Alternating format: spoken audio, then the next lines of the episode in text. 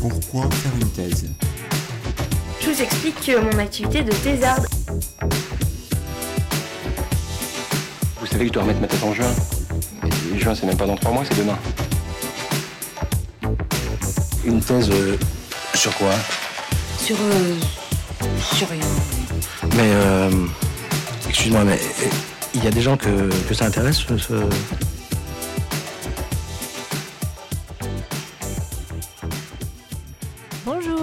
écoutez Thésard, le podcast qui fait parler les doctorantes et doctorants en sciences humaines et sociales, produit et réalisé par Marianne Le Gagneur et Jeanne Perrier. La loi de programmation de la recherche prévoit une augmentation de 50% des thèses réalisées au sein d'un dispositif CIFRE, c'est-à-dire les conventions industrielles de formation par la recherche. Ces contrats spécifiques restent encore marginaux en sciences humaines et sociales, et pourtant, Malgré les idées reçues, il est tout à fait possible de réaliser une thèse en sociologie, en géographie ou en anthropologie par exemple, dans le cadre de ce dispositif. Les chiffres sont réalisés par un doctorant ou une doctorante, avec une université, et en partenariat avec un financeur qui peut être une association, une entreprise ou une collectivité territoriale. Pour en parler aujourd'hui, nous recevons Marie Sigrist, une jeune docteure en anthropologie de l'Université de Tours et qui a réalisé sa thèse en contracifre au sein de l'Institut Paul Bocuse à Lyon. Elle a travaillé sur les pratiques culinaires des couples et familles franco-brésiliennes en France et au Brésil, mais dans cet épisode, elle nous parle surtout de son expérience de la thèse cifre. Ça veut dire quoi concrètement, faire une thèse cifre en anthropologie? Comment on accède à ce dispositif? Et quels sont les avantages et ses inconvénients? Dans cet épisode, Marie relate son expérience personnelle de la cifre et il est important de rappeler que ces modalités peuvent fortement varier d'un contrat à un autre. Marie explique comment elle s'est retrouvée à faire une thèse cifre alors qu'elle ne connaissait pas ce dispositif et elle aborde également les temporalités plutôt longues relatives au démarrage de la thèse. Elle revient ensuite sur les particularités d'une thèse en cifre, l'exercice d'équilibriste parfois entre son université d'appartenance et sa structure d'accueil, située dans deux villes différentes. Elle aborde ses conditions de travail, l'importance de l'entraide entre doctorants et doctorantes, la nécessité d'apprendre à dire non et l'importance de savoir convertir ses compétences pour le monde professionnel. Bonne écoute Est-ce que tu peux te présenter s'il te plaît? Oui, donc je suis Marie Sigrist, j'ai 30 ans, je suis docteur en anthropologie et donc euh, j'ai récemment fini ma thèse euh, CIFRE, euh, donc j'ai fini en, en février. Et là, je suis chargée de mission en anthropologie pour euh, le service euh, direction, innovation et recherche de la SNCF. Si on retourne en arrière, comment t'as décidé de faire une thèse et comment est-ce que tu t'es orientée vers la cifre? Alors, j'avais envie de faire une thèse depuis mon master euh, qui était assez orienté recherche en fait. Donc, j'avais vraiment cette envie-là après le master. Et hum, par contre, j'avais jamais entendu parler de la cifre euh, au début. Je savais que je voulais faire une thèse. Je savais qu'il y avait possibilité de faire des thèses financées via euh, les contrats doctoraux. Euh, et je savais aussi qu'il y avait euh, beaucoup plus de malchance, je dirais, de faire une thèse sans financement. La, enfin, la thèse cifre, l'opportunité de la, de la cifre, euh, voilà. Donc du coup, c'est une opportunité. Mhm. La thèse est, est arrivée parce que euh, j'avais contacté euh, une, une chercheure en, en anthropologie qu'une collègue de master, euh, dont une collègue de master m'avait parlé. Et, euh, et du coup, cette chercheure m'a mis en relation avec une autre chercheure Mhm. qui avait euh, qui avait des pistes euh, pour des pour des contrats cifres. Et j'ai échangé avec cette chercheure par téléphone, donc ma directrice de qui a été ma directrice de thèse. Et elle m'a dit, bah écoutez, euh, je vais monter un projet euh, cifre et euh, je vous envoie l'offre d'ici quelques mois. euh, voilà, vous pourrez candidater. Et donc, euh, je crois que c'est quelques, ouais, un mois plus tard ou deux mois plus tard, j'ai reçu euh, l'offre et je me suis dit bon ben feu, je vais tenter ma chance et, et ça a marché comme ça. Mais du coup, j'avais jamais entendu parler de cifres, euh, je savais pas du tout ce que c'était.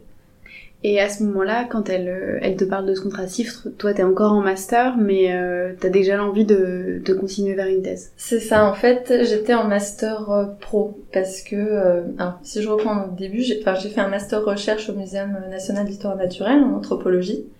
Et après, je me suis dit, euh, ouais, je sais pas si je vais trouver une thèse tout de suite. Je vais, euh, je vais assurer mes arrières au cas où j'arrive pas à entrer dans le monde de la recherche et je vais faire euh, un an de master pro, c'est en ingénierie de projet, plutôt axée sur le tourisme à, à Paris 3. Et tout en me disant, bon, je tente des thèses qui passent, enfin, voilà, je, je, je, prépare des projets. Et donc j'avais candidaté à, à, une offre de, de, de thèse, ça n'avait pas marché. Et, et voilà, en fait j'étais en stage ce master pro quand euh, quand euh, ma directrice euh, qui sera qui sera ensuite ma directrice m'a fait passer l'offre hmm. Et à partir de là, comment ça s'est passé? Du coup, tu as directement créé un projet de recherche? Non, en fait, euh, le projet était déjà monté parce que c'était une envie entre deux chercheurs, donc euh, l'encadrant de la de la de la thèse qui était donc dans la structure d'emploi, qui est le centre de recherche de l'Institut Paul Bocuse, et cette chercheure, euh, donc directrice de recherche, Isabelle Bianchi, qui était à l'université de Tours. Ils se connaissaient tous les deux avant déjà et ils ont eu envie de travailler ensemble sur un projet qui les tenait à cœur et donc ils ont ils ont proposé le projet de thèse pour lequel j'ai candidaté. Donc j'ai pas eu à monter mon propre projet, j'ai juste, enfin juste entre guillemets, eu à, à monter ma, mon dossier de candidature donc qui ressemble plutôt à une candidature qu'on peut trouver ensuite dans les milieux de chargé d'études, chargé de projet, euh, enfin dans la recherche appliquée avec CV, lettre de motivation, euh, voilà une liste éventuelle des publications, communications, mais il n'y avait pas un projet euh, projet qui venait de ma part à proprement parler. Et est-ce je vais un peu en avance, mais du coup, rétrospectivement, est-ce que le fait d'avoir travaillé sur un projet qui était déjà créé, ça t'a plutôt aidé ou est-ce que c'était plutôt au contraire euh, quelque chose de difficile? Il a pu être négocié le projet, c'est-à-dire que j'avais une ligne, euh, un, sujet assez large qui était vraiment les, dynamiques, euh, dynamiques alimentaires mondiales, études des pratiques culinaires dans trois pays du monde. Il y avait les trois pays qui étaient cités, c'était la France, les États-Unis et le Mexique. Et au final, c'est devenu euh, déjà il y avait plus que deux pays qui sont qui étaient la France et le Brésil. J'ai plutôt travaillé sur les pratiques d'approvisionnement alimentaire que les pratiques culinaires. Donc le, la thématique globale du, du, sujet est restée la même, mais finalement le enfin ça s'est quand même transformé pour plusieurs raisons par la bibliographie que j'ai lue en fait qui m'a montré les qu'il y avait des, des, directions intéressantes à prendre et aussi par les adaptations par rapport au financement pour les terrains notamment. Donc, euh, donc voilà, ça s'est construit petit à petit. Et enfin, c'était pas vraiment des négociations de sujets en fait, mais plutôt des des des, des recadrages euh, réguliers avec euh, avec mes directeurs. Je leur disais ce qui ce qui me semblait intéressant. Eux aussi ils donnaient leur avis et voilà, ça se co-construisait plutôt comme ça en fait. Au fur et à mesure de ta recherche. Exactement, exactement. Donc j'ai pas ressenti le fait d'avoir euh, un, projet déjà euh, existant, j'ai pas ressenti ça comme un comme un frein en fait, pas du tout. Mm. Pour des auditoristes qui euh, rechercheraient des thèses cifres, est-ce que tu aurais des pistes pour les aider à comment on fait pour trouver une thèse cifre Le mieux c'est de, de, contacter les chercheurs qui travaillent sur les thématiques d'intérêt. Mm-hmm pour qu'ils euh, nous orientent éventuellement vers d'autres personnes qui connaissent des chiffres ou voilà comme ça a été mon cas du coup. Pour moi ça fonctionnait comme ça en tout cas donc je pense que ça peut fonctionner aussi comme ça pour d'autres personnes. Et euh, un autre euh, moyen c'est aussi de guetter euh, sur certains sites. Je connais un, site qui s'appelle MyDocPro euh, qui est qui met en ligne des, des annonces de, de thèses ou de contrats post-recherche aussi, donc il me semble que des fois il y a des chiffres. Et euh, tout simplement aussi sur les moteurs de recherche plus euh, euh, enfin, plus traditionnels, enfin indie, tout tout ça, des fois on voit apparaître aussi des tests chiffres. Et sinon, je ne saurais que recommander la mail list de diffusion de, Dominique Blanc, euh, Ethno-Info, où là, tous les jours, il y a des offres d'emploi, euh, offres de thèse, offres post-doc, euh, chargé de recherche, chargé de mission euh, annexe. Enfin, vraiment, c'est très riche et je pense que c'est là-dedans qu'il y a plus de il y a plus de choses. Il y a aussi euh, des enfin, une association, notamment la Décifre SHS, l'association des doctorants mhm. cifres en sciences humaines et sociales, qui relaye parfois des offres de cifres. Euh, la NRT aussi, qui est l'agence qui gère les cifres. Euh, sur son site, on peut déposer un projet de cifres si on veut directement euh, essayer de trouver une institution qui veut nous financer. ou bien il y a des institutions qui elles-mêmes déposent des projets de thèse auxquels on peut répondre. Et euh, aussi, comme tu le disais, s'inscrire sur les listes de diffusion de mm. sa discipline euh, des sciences humaines et sociales pour voir toutes les offres de contrats doctoraux qui passent et aussi les offres de contrats CIFRE. Et aussi, un truc à dire, c'est qu'il est tout à fait possible d'aller contacter directement des entreprises, comme tu le disais euh, juste avant. Exactement, oui. des chercheurs ou des entreprises. Et euh, je sais pas si... Enfin, je pense qu'il y a des entreprises qui sont plus habituées déjà à travailler avec des chiffres. Je pense notamment au, au département ben, R&D, en fait, recherche et développement des, des entreprises. C'est souvent des, des, grandes entreprises, mais qui euh, ou des institutions même parfois qui ont qui ont un équivalent qui peuvent déjà être habitués à travailler avec des chiffres. Donc, euh, donc là, c'est un, une vraie plus-value parce qu'on n'a pas leur expliquer comment ça marche et ils connaissent les démarches, ils ont les contacts en interne. Donc les dossiers vont, vont plus vite. Oui, parce qu'il faut dire aussi que le temps de montage des dossiers chiffres, c'est euh, c'est un sujet en soi. et donc, euh, et donc de d'avoir un, un, contact dans des structures comme ça et de chercher des structures euh, qui sont déjà habitués, c'est un vrai plus. Mais bon, encore faut-il que la thématique colle aussi avec, euh, avec les aspirations du futur doctorant. Mmh, tout à fait. Et là, on parle beaucoup entreprises, mais on peut postuler en chiffre auprès d'associations, de collectivités territoriales et aussi d'entreprises de droit privé. Exactement, oui. Euh, on parlait tout de suite de la durée. Du coup, pour toi, comment ça s'est passé euh, ça, ça, ça, a pris combien de temps entre le master, ton deuxième M2 et le début de la cifre c'était interminable. Vraiment interminable. Parce que, euh, donc je me souviens que j'ai candidaté, je crois que j'ai candidaté en, en, en avril. J'ai passé les entretiens, ça devait être en mai. J'ai dû avoir la réponse en fin mai, début juin. Comme quoi, j'avais ce, ce, que j'allais être recrutée dans le cadre de ce contrat à CIFRE. Et, euh, et, donc le dossier a été déposé, parce que du coup, avant que l'équipe euh, encadrante, euh, enfin mes directeurs, dépose le, dossier, il leur fallait des infos me concernant, notamment pour assurer euh, la validation du dossier auprès de la NRT. Donc il y avait ce processus, on a, on a échangé quelques mails, voilà, pour monter le dossier, et le dossier a ensuite été déposé. Euh, donc il a été déposé fin mai début juin à peu près, enfin dans, dans, les jours qui ont suivi ma réponse. Et ensuite, se sont écoulés... Mais il y a eu trois mois pendant lesquels j'ai cru que j'allais démarrer au 1er octobre. donc moi, je me suis installée, euh, donc le centre de recherche de l'Institut Paul Bocuse, elle c'est basé en, en, région lyonnaise, donc je me suis euh, installée à Lyon en septembre pour pouvoir euh, espérer démarrer comme prévu au 1er octobre. Sauf que euh, la date a été reculée au 1er novembre. Et finalement, non, il était plutôt question que ce soit au 1er décembre. Et les mois passaient et je commençais à me sentir euh, dans une situation un peu inconfortable puisque je pouvais pas chercher un CDD de 3-4 mois.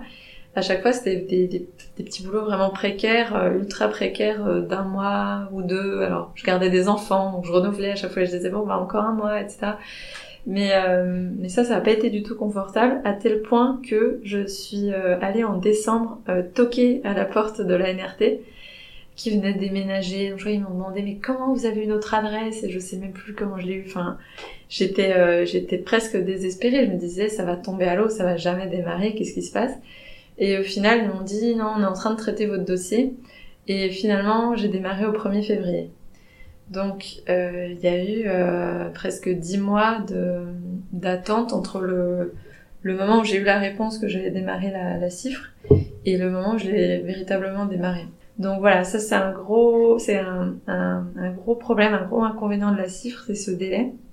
Après, quand on sait, on peut s'organiser en conséquence. Mais du coup, moi, comme je savais pas, ça a été euh, une adaptation mois après mois. Mm, mm, mm. Oui, c'est systématiquement très très long. Donc tu démarres euh, ta cifre euh, dix mois après et comment ça se passe? Parce que quand on commence une cifre, on devient salarié, du coup tu as signé ton contrat de travail. C'est ça, exactement. Quand tu arrives dans le monde du travail, tu sais pas comment ça marche, les, forcément les histoires de contrats, surtout quand avant eu que des petits contrats.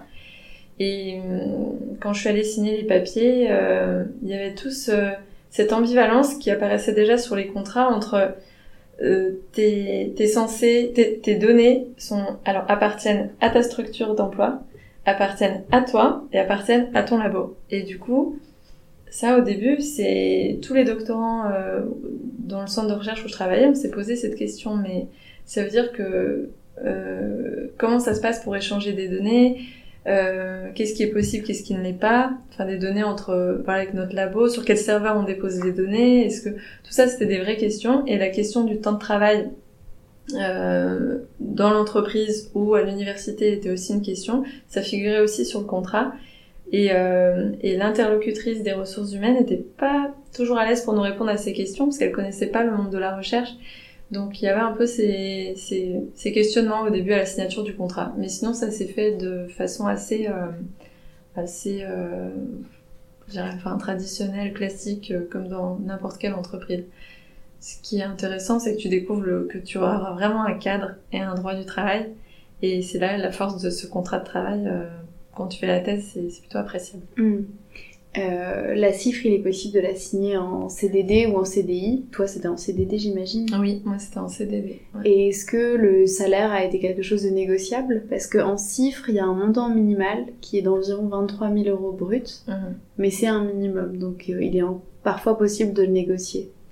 Alors dans mon cas, euh, j'ai eu le minimum et euh, je l'explique par euh, plusieurs, euh, enfin par une raison essentielle qui est le fait que la structure qui, euh, qui m'employait est, est une association, enfin un statut d'association, et d'autre part, il y a une partie, alors le salaire était financé par plusieurs organismes. Donc il y a une partie, je crois, qui est prise en charge par la NRT, une partie par la structure d'emploi.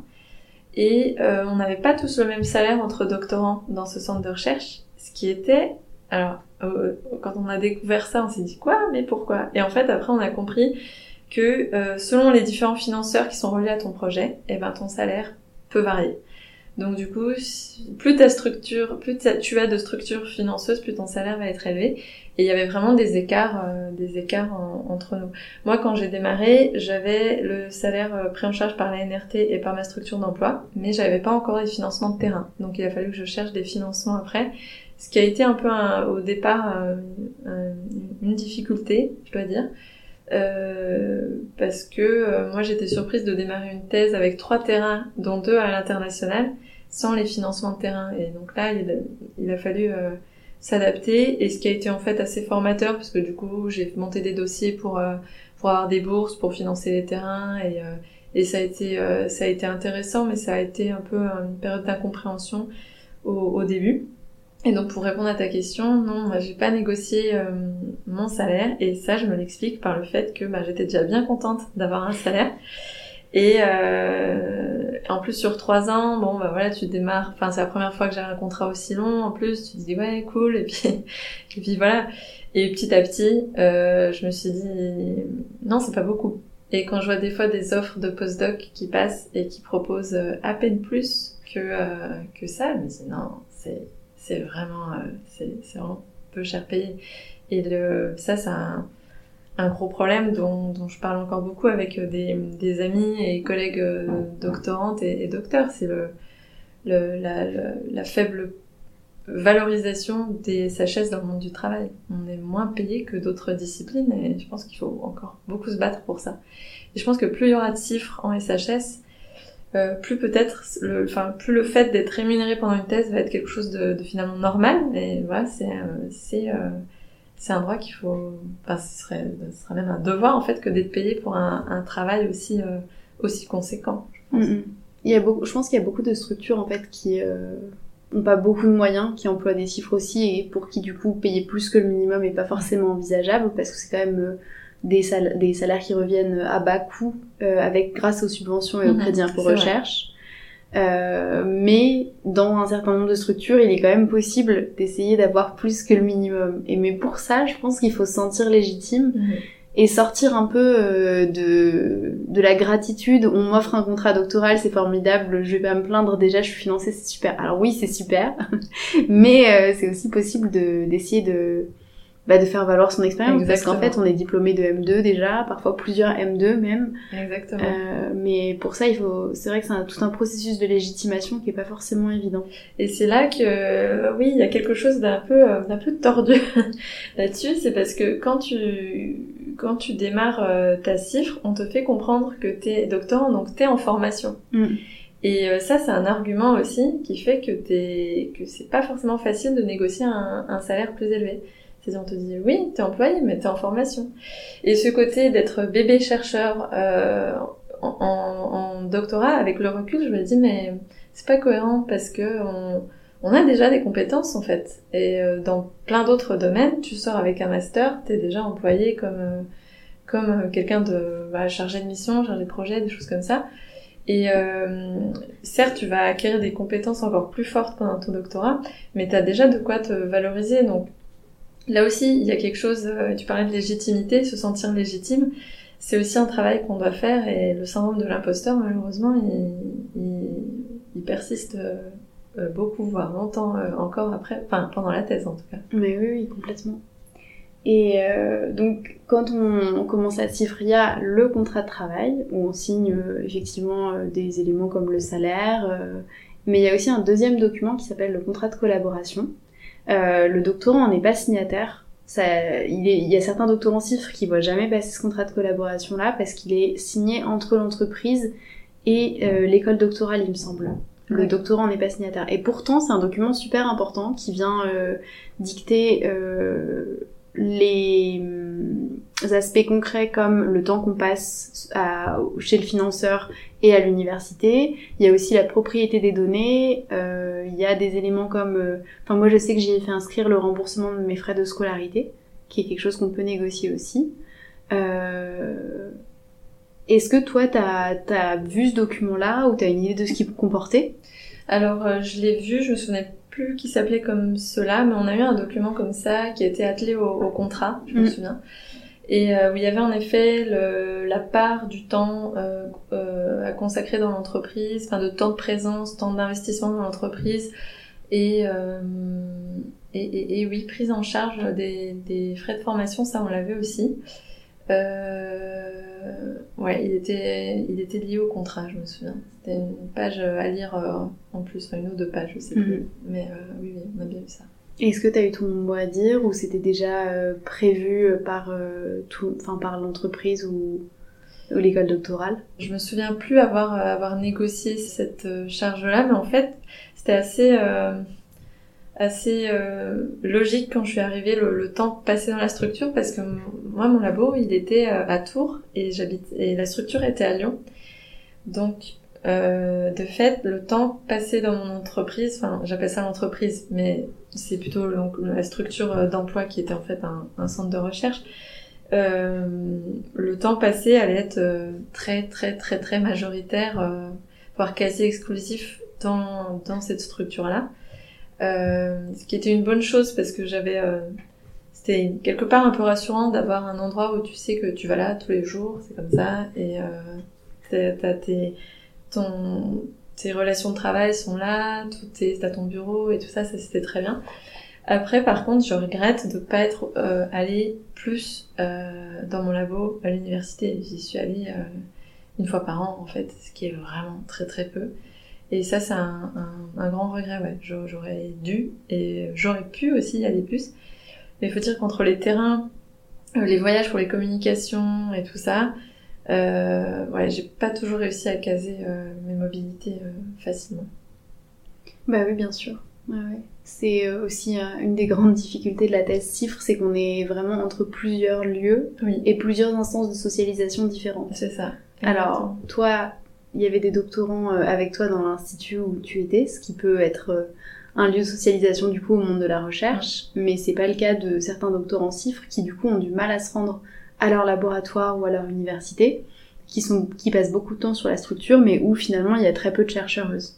Il faut vraiment des gros efforts de traduction, je dirais, entre le langage entreprise avec des gens qui potentiellement te comprennent pas parce qu'ils sont pas dans le monde de la recherche et, euh, et inversement, c'est-à-dire quand tu retournes dans ton labo, t'as peut-être pas forcément des doctorants qui, qui sont euh, habitués à la cifre, euh, voire qui trouvent juste d'être euh, financés par une entreprise, puisqu'il y a aussi ce, ce, décalage qui existe. Et en effet, je pense que ça va être des efforts de, de traduction constants en fait. Mais euh, dans mon cas, en effet, on était tous doctorants cifres. Mes collègues directs étaient des doctorants cifres, et du coup, j'ai jamais senti le besoin de, de, de, de, me sociabiliser avec euh, des doctorants, euh, vraiment, enfin, euh, ce besoin d'être comprise, etc. Il y avait pas, j'avais pas ce souci-là. Et au contraire, on était une équipe même très très soudée et, et ouais, ça c'était vraiment fantastique. Mmh. Sur, pour terminer sur les aspects concrets et après passer à autre chose, je voulais juste ajouter que dans les entreprises de droit privé, le doctorant CIFRE a droit à la prime de précarité, mais elle est parfois enlevée du contrat de travail parce que on considère que comme le doctorant est en formation, il n'y a pas forcément, il enfin, il n'a pas besoin de le toucher. donc il est voilà, négociez pour vos primes de précarité, vous y avez mhm. droit, même si la NRT invite euh, à les faire supprimer du contrat de travail. Alors, si on passe euh, à, au déroulement de ta thèse, comment ça s'est passé pour toi euh, dans les trois années? Déjà, peut-être quelque chose d'intéressant, c'est t'as pas passé tout ton temps là-bas puisque t'es allé faire du terrain. Mm. Peut-être c'est quelque chose qu'il faut préciser, c'est que on n'est pas obligé d'être là tout le temps et que en fait le travail de thèse il est aussi euh, faut aussi qu'il soit fait donc mhm. euh, aller faire du terrain à l'étranger est possible. Exactement et oui ça faisait partie intégrante de mon travail de thèse parce que j'étais donc en, anthropologie et donc on valorise énormément le terrain. Et au-delà de ça, euh, ça c'est quelque chose qui est aussi négociable avec la structure. Alors euh, peut-être plus facile quand on est dans une asso ou un centre de recherche ou même une entreprise qui est habituée à, coopérer avec le monde de la recherche. Mais il est possible aussi de travailler dans d'autres euh, dans d'autres lieux qui pour qui peuvent être des lieux plus académiques, plus universitaires. Euh, moi, dans mon cas, euh, j'avais la chance d'avoir un, encadrant très compréhensif et qui me laissait, quand je le souhaitais, ça pouvait être un jour, deux jours par, semaine, avant les confinements. Hein. Je, passe parle de la période où le télétravail n'était pas encore quelque chose d'habituel, mais il me laissait ces jours-là pour aller travailler en bibliothèque, par exemple. Je ressentais le besoin de, de revoir une ambiance universitaire, d'être dans des bibliothèques et et euh, ça m'arrivait de passer mes journées à faire de la bibliographie en bibliothèque ou, ou, euh, ou pour la rédaction, aller dans des lieux euh, euh que je trouvais euh, appropriés à ça. Donc ça pouvait être une bibliothèque, ça pouvait être un, un salon de thé très calme. Ou, enfin voilà, c'était euh, c'était vraiment flexible et ça, c'était vraiment très appréciable de pouvoir avoir cette possibilité-là. Et est-ce que tu avais des horaires? Oui, alors il y avait un, cadre euh, très très rigide au début, enfin en tout cas que venant, enfin voilà, en, tout cas moi venant du, du monde de, la recherche en SHS, euh, j'ai trouvé très rigide parce qu'on est plutôt habitué euh, euh, bon, les dreadlocks, ces trucs comme ça, enfin vraiment l'ambiance, tu vois, l'ambiance route tranquille recherche SHS et que moi j'adorais et en arrivant au et en arrivant, bah déjà à l'entretien d'embauche, on m'avait dit bon vous avez rien contre les dress codes, tout ça. J'étais là, non, non, non. Euh, bon, je me suis quand même posé la question. En fait, en, échangeant avec d'autres doctorants, il s'avérait que oui, il y avait vraiment un dress code et il y avait vraiment des horaires de travail qui étaient 9h, 17h30. Et, euh, et donc, je suis arrivée dans ce cadre-là. Et il faut savoir que là où j'ai fait ma thèse, c'est à coller une école de restauration et de gastronomie assez élitiste, hein, il faut dire. Il y a un château, euh, voilà, c'est tout un, tout un cadre euh, tout un autre monde. Et en arrivant, en arrivant dans, dans cet environnement, du coup, j'ai, au début, j'ai eu un peu du mal en fait à accepter ça, à m'y faire, enfin avec toute l'image que ça dégageait aussi, j'étais pas très à l'aise avec ce, avec ce milieu, avec ce, cette image élitiste qui était renvoyée. Mais finalement, le, le cadre s'est assez assoupli, en tout cas pour le centre de recherche. Ça s'est assoupli pour l'école, non, parce que c'est euh, voilà, ça fait partie de, de la culture, euh, de, de, l'éducation de cet endroit. Mais pour le, le centre de recherche, euh, on a réussi à faire valoir le fait que ben, quand on est chercheur, on peut avoir besoin de rédiger à, à, à 7h30 du matin ou à, ou à 19h le soir et que du coup on a besoin d'une souplesse horaire. Et le, le dress code aussi, je l'ai pas, en, fait, je l'ai pas tant ressenti que ça euh, dans notre dans notre centre de recherche. Et vous étiez à peu près combien de doctorants et doctorantes en même temps? Euh, ça variait parce que c'était pluridisciplinaire, donc on avait quatre équipes différentes, euh, quatre disciplines différentes, et ça dépendait. Euh, il pouvait y avoir euh, entre deux et quatre doctorants par euh, par discipline, donc on était, on va dire, une petite dizaine constamment. Mhm. Et est-ce que toi, tu avais des missions en particulier à faire pour la structure, à part ta thèse? Alors oui, j'avais d'autres missions. Donc déjà ma mission principale, c'était la thèse. Ça, euh, faut pas, faut pas l'oublier. C'était d'abord euh, ce pourquoi j'étais là. Donc, euh, il a fallu d'ailleurs le, le faire valoir parfois. Pas toujours évident. euh, j'ai dû apprendre à dire non, euh, à refuser des missions parce que voilà, j'ai mis en avant le fait que j'avais un, délai pour faire ma thèse et euh, c'était cette mission qui comptait avant tout. Ce qui m'a pas empêché de faire des missions annexes à la thèse. Donc, on avait un livret doctorant en interne où en fait on c'était un peu comme des UE, des unités d'évaluation à la fac où il fallait les valider. Donc on avait une liste de, de, tâches différentes à faire pendant les trois ans de, de la thèse dans cette structure. Donc ça pouvait aller de, euh, de bah, l'édition d'une revue scientifique interne, d'une newsletter, euh, pour la valorisation du centre de recherche en fait, ou par exemple l'organisation de summer school pour des pour les doctorants euh, du centre de recherche, mais aussi extérieur. Il y a aussi, euh, moi j'ai participé à une étude quantitative euh, sur l'alimentation, euh, sur l'alimentation plus d'un point de vue culturel et international, sur les, les modèles gastronomiques en fait. Euh, donc euh, j'ai participé à cette, euh, au, au montage de cette étude quantitative. Et puis des formations aussi. J'ai participé à des formations que le centre de recherche donne à un public dans le milieu de la santé. Et, euh, et des encadrements euh, pour l'université de Lyon 2 euh, auprès de- de- d'étudiants de, licence. Donc ça a été des missions, c'était pas forcément très long dans la durée, euh, mais ça a été euh, ça a été assez suivi. Et puis on avait aussi euh, un investissement possible auprès des doctorants. Donc par exemple, j'étais représentante des doctorants pendant pendant un semestre, qui- ce qui m'a beaucoup plu et ce qui était très formateur aussi. Et toi, comment t'as envisagé euh, la thèse? C'était dès le départ une thèse que tu voulais faire en trois ans ou est-ce que tu t'étais laissé un peu de flexibilité? Alors peut-être quelque chose qu'il faut préciser aussi pour les gens qui se posent la question. La thèse CIFRE fonctionne comme le contrat doctoral, c'est-à-dire qu'il n'y a pas d'obligation de rendu à la fin du contrat. Oui, moi c'est euh, c'était trois ans. Vraiment, euh, je voyais pas, euh, je voyais pas plus en fait. Enfin, je me projetais pas dans le fait d'en faire, euh, d'en faire, euh, ouais, de faire cinq, six années ou enfin même quatre années. Déjà au début, je savais pas que c'était possible de prolonger quand on était en, en cifre. En fait, j'ai découvert que voilà, ça se négocie, hein, mais si vraiment à la fin de la cifre on, est, on est à court, on peut négocier des financements d'un, deux, trois mois. C'est possible. Euh, je sais pas si c'est possible partout. Et il vaut mieux pas compter dessus. Parce que ça peut arriver que ce soit pas possible et dans ce cas, il faut finir au chômage. Et selon le salaire que tu as pendant ta cifre, le chômage peut être vraiment très très très euh, bas. Euh, donc, euh, donc moi je comptais pas dessus.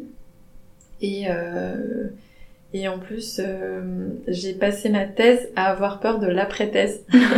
Donc j'étais assez pressée d'arriver dans l'après-thèse, justement, pour, euh, pour voir comment ça allait être après. Mhm.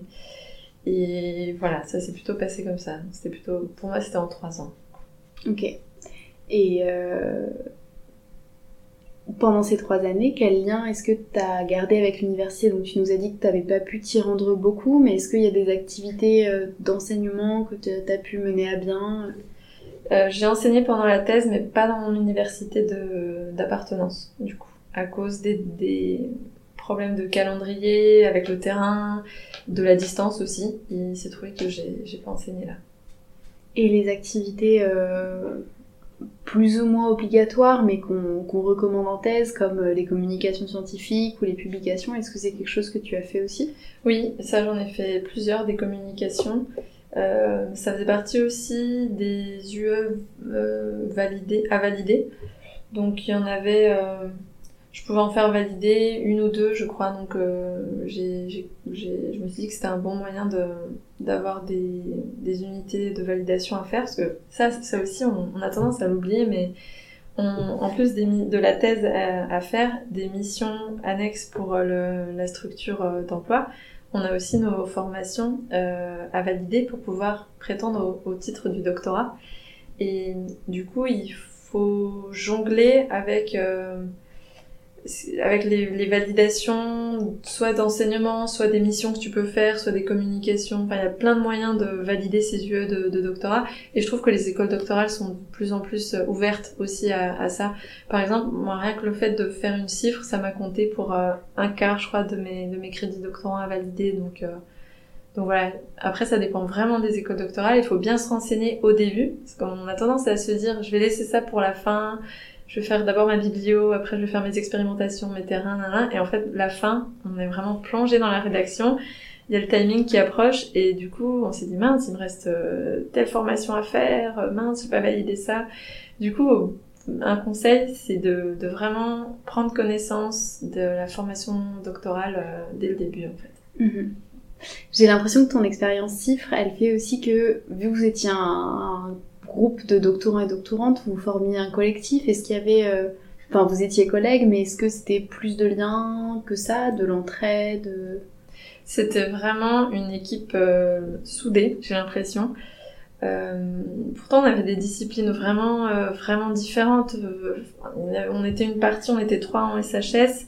Et, et après, sinon, c'était la psychologie cognitive, de la nutrition. Donc, c'est pas forcément des, des disciplines où méthodologiquement on se comprend.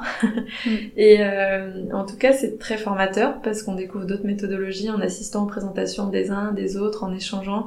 On voit les difficultés qui existent dans tous les domaines et comment les surmonter. Et ça, c'est aussi super d'avoir d'autres euh, d'autres points de vue pour euh, surmonter des difficultés.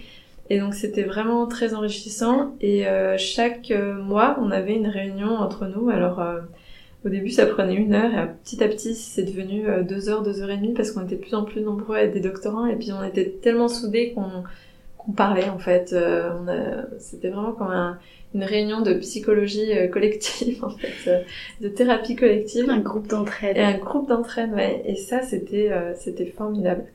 Et donc oui, c'était pour répondre à ta question, c'était plus que des collègues parce qu'en plus, on, on s'arrivait de faire des des soirées, des sorties, euh, des activités à l'extérieur euh, aussi. Euh, donc, c'était une vraie soupape de décompression. Et ton, ta thèse, est-ce que c'était la seule contrepartie que voulait ton employeur ou est-ce qu'il y avait d'autres choses que l'employeur souhaitait de ton travail? Je sais pas, peut-être un rapport, des recommandations ou est-ce que c'était vraiment le produit fini thèse qui était attendu de toi?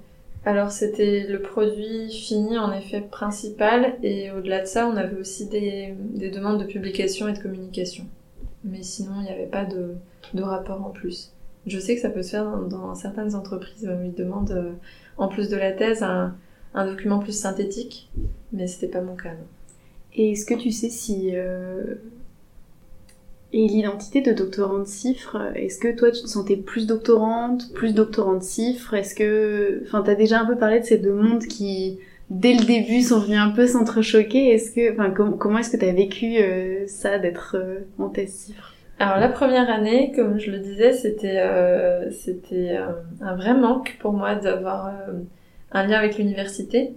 Je l'avais via mes mes inscriptions euh, chaque année. Euh, voilà, je j'oubliais pas que j'étais à l'université, mais la première année où, où j'étais beaucoup présente sur les sur les lieux de ma, ma structure euh, d'emploi, j'ai eu des, des moments où je me disais mais mince mince elle est où ma fac mm. Et ça, ça a été un peu dur au début, ouais.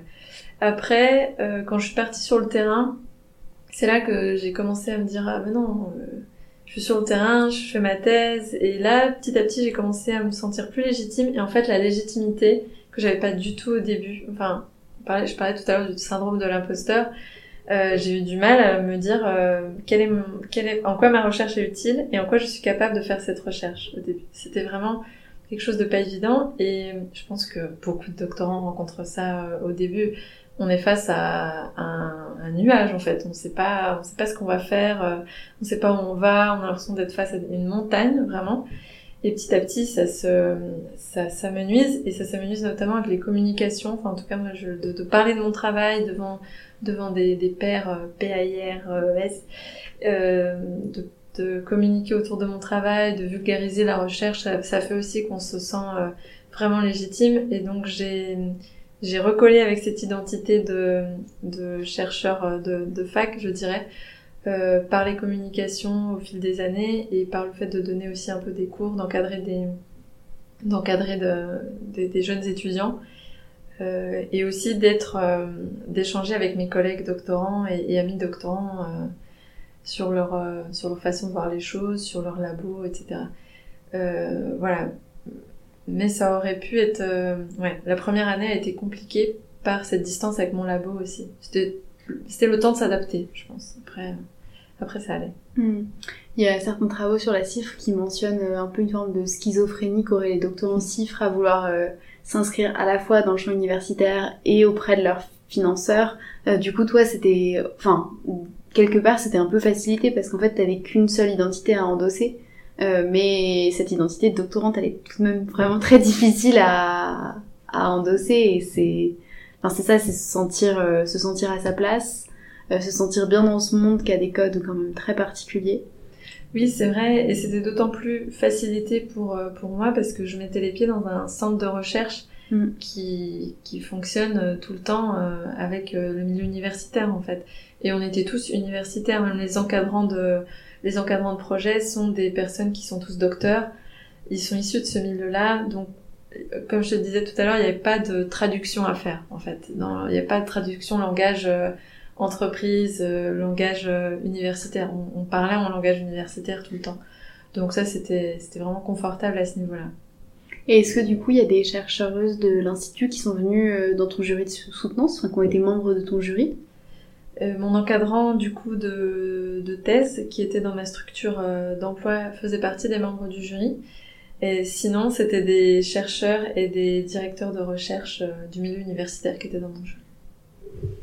Et tes collègues euh, de l'Institut Paul Bocuse sont venus à ta soutenance? Oui, absolument, oui, oui, Et euh, la soutenance a d'ailleurs eu lieu à l'Institut Paul Bocuse. En fait, on a eu une dérogation parce que les, les soutenances euh, des docteurs, des doctorants, pardon, CIFRE du centre de recherche de l'Institut Paul Bocuse font leur soutenance au centre de recherche.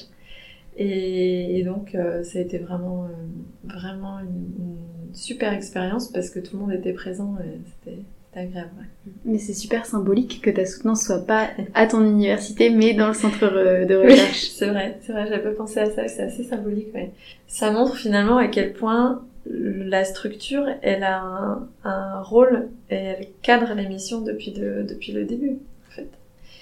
Et moi, j'étais bien contente de faire ma soutenance euh, dans cet endroit parce que même si la première année, comme j'ai dit, c'était un peu difficile au niveau de l'adaptation, après, je me sentais, euh, je me sentais vraiment dans mon élément. Et, euh, et mon centre de, de, de socialisation, je dirais, euh, académique, professionnelle, euh, amicale, même à cette, à cette période, était là. Mm. Donc, donc ça faisait beaucoup de sens pour moi d'être là. S'il fallait un peu faire le, faire le bilan, quelles difficultés propres à la thèse CIFRE t'as as rencontré? Et au contraire, quels bénéfices ou avantages de la thèse CIFRE tu vois maintenant? Alors les difficultés, ben, comme je disais déjà, la patience euh, au début, vraiment le délai d'attente, euh, ça pour moi ça a été une difficulté au début.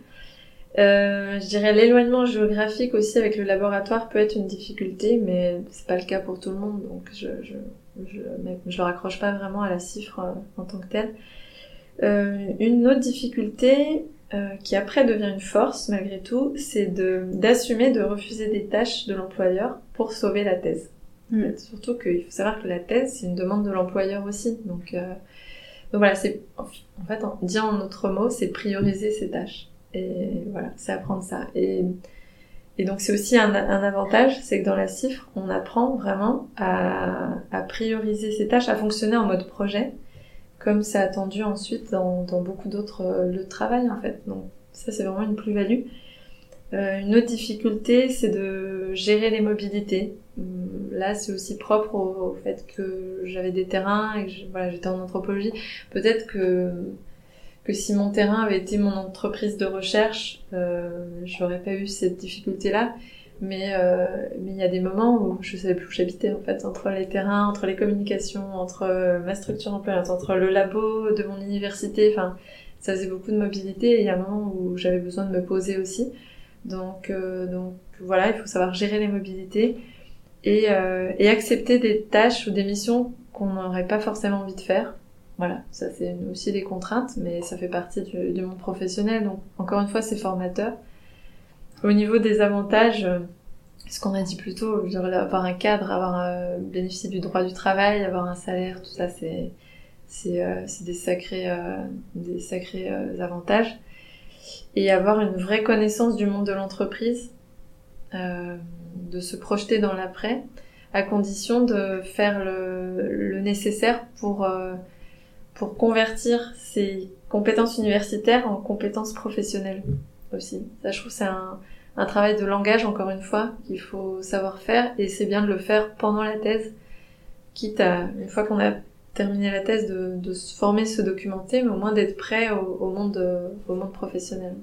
La CIFRE a cet avantage de, pouvoir nous préparer à condition de le, vouloir et de, de s'investir là-dedans euh, à, ces deux, à ces deux milieux, l'un ou l'autre.